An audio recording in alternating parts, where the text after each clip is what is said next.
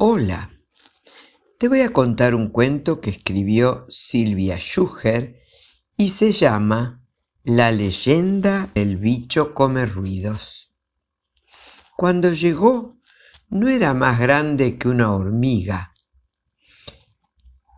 Invisible, sí, pero una hormiga. Y entró sacando pecho como si fuera a comerse el mundo. Dicen que se metió en el barrio como Pancho por su casa, como ciudadano ilustre, que empezó el atracón por lo más grande, por la calle principal, a la hora en que los autos, la gente y los oficios parecen tener cuerda para rato.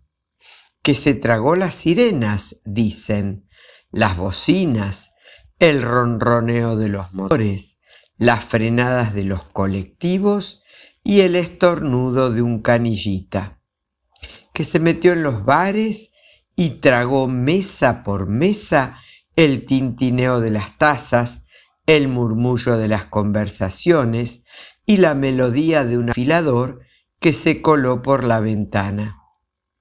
Que así fue como en un santiamén, y sin que nadie hasta entonces supiera de su existencia, el bicho come ruidos cobró el tamaño de un gato, que apenas satisfecho con los ruidos de la calle, fue a las fábricas más grandes de la zona a comerse el traqueteo de las máquinas como si fuera un postre, y con el ruido a las máquinas mismas que dejaban de moverse por el susto o porque ninguna máquina se mueve si no suena, que tragó todas las quejas, pataleos, silbatinas y protestas de la gente que quedaba sin trabajo, que engordó más de 100 kilos ese día y al siguiente fue a buscar nuevos manjares.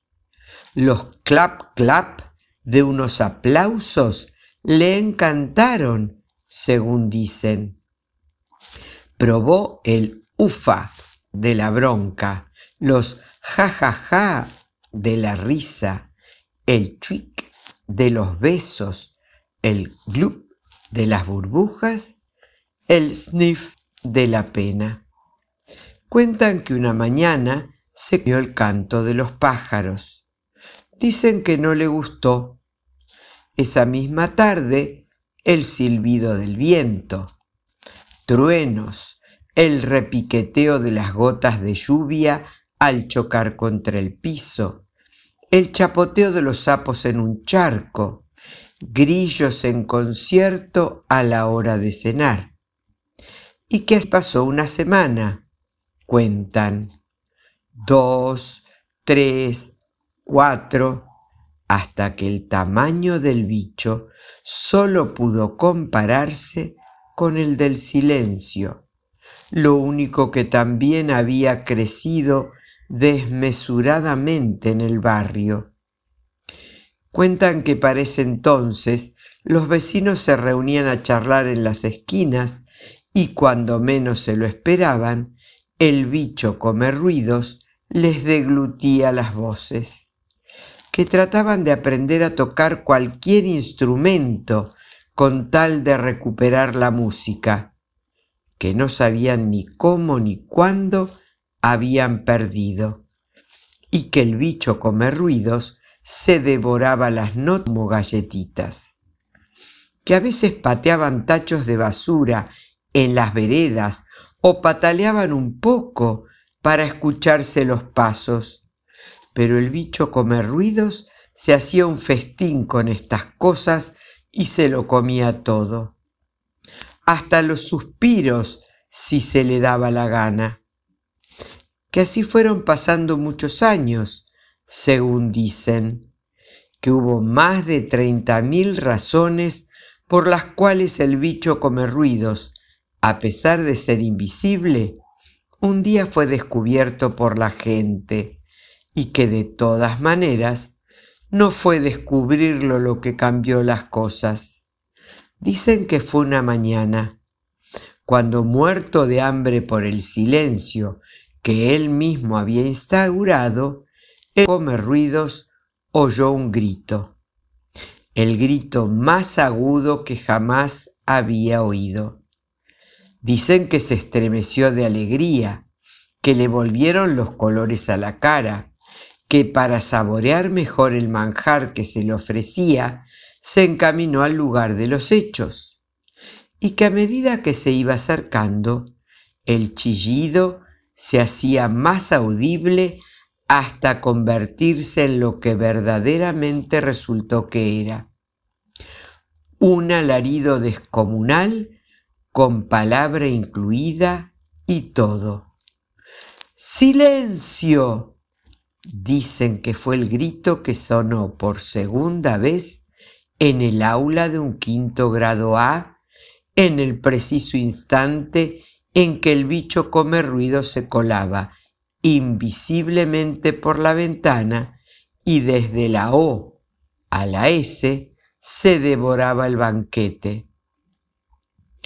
Silencio, señores, dicen que volvió a sonar estrepitosamente en el aula antes de que el bicho pudiera tragarse el silencio anterior, ese que la maestra que había gritado con tanto entusiasmo a los alumnos que no le prestaban atención, y que de glotón nomás, de atolondrado, el monstruo no terminó de tragar uno cuando trató de devorarse el siguiente con la boca llena y con tanta mala suerte para él que se atragantó hasta sentir que los ojos se le salían de las órbitas como dos huevos duros. Cuenta la leyenda que el bicho come ruidos empezó a toser y a toser, como un descosido, y como si en verdad se fuera descosiendo, se le empezaron a escapar del cuerpo todos los ruidos que había acumulado desde su llegada al barrio. Poses, estornudos, chapoteos, bocinazos, que como era natural, todas aquellas armonías liberadas se fueron esparciendo por el aula mientras los chicos se dedicaban a atraparlas, a meter las que podían en los bolsillos, en las cartucheras o en los tanques del avirome. Divertidísimos, sin tener la menor idea de que en ese momento un monstruo se desinflaba para siempre. Porque así es como cuentan en mi barrio que el bicho come ruidos cayó en desgracia derrotado por un grupo de alumnos que aprovechando la ocasión se apropió de una increíble variedad de sonidos. Un barullo, a veces insoportable, que desde entonces cada uno saca del bolsillo para entretenerse cuando una clase le resulta aburrida, plomiza, interminable, insípida, incolora y esas cosas. Espero que hayas disfrutado de este divertido cuento. Que tengas un hermoso día. Que Dios te bendiga.